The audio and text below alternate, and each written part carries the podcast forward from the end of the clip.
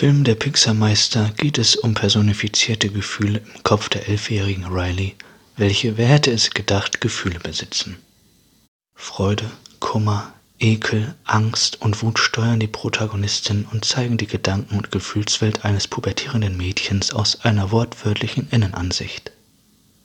Nach ein paar kleinen Ausfällen aus dem Hause Pixar fährt alles Stetkopf zu alter Höchstform auf und ragt sogar darüber hinaus. Noch nie war ein Familienanimationsfilm so komplex und genial. Die Geschichte ist derart vielschichtig und mit endlos vielen cleveren Einfällen versehen, dass der Film den älteren Zuschauern sogar mehr Spaß machen könnte als den Kindern.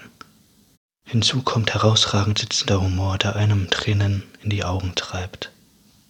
Aber auch der eine oder andere emotionale Moment, welcher selbst den ganz harten nach Taschentüchern greifen lässt.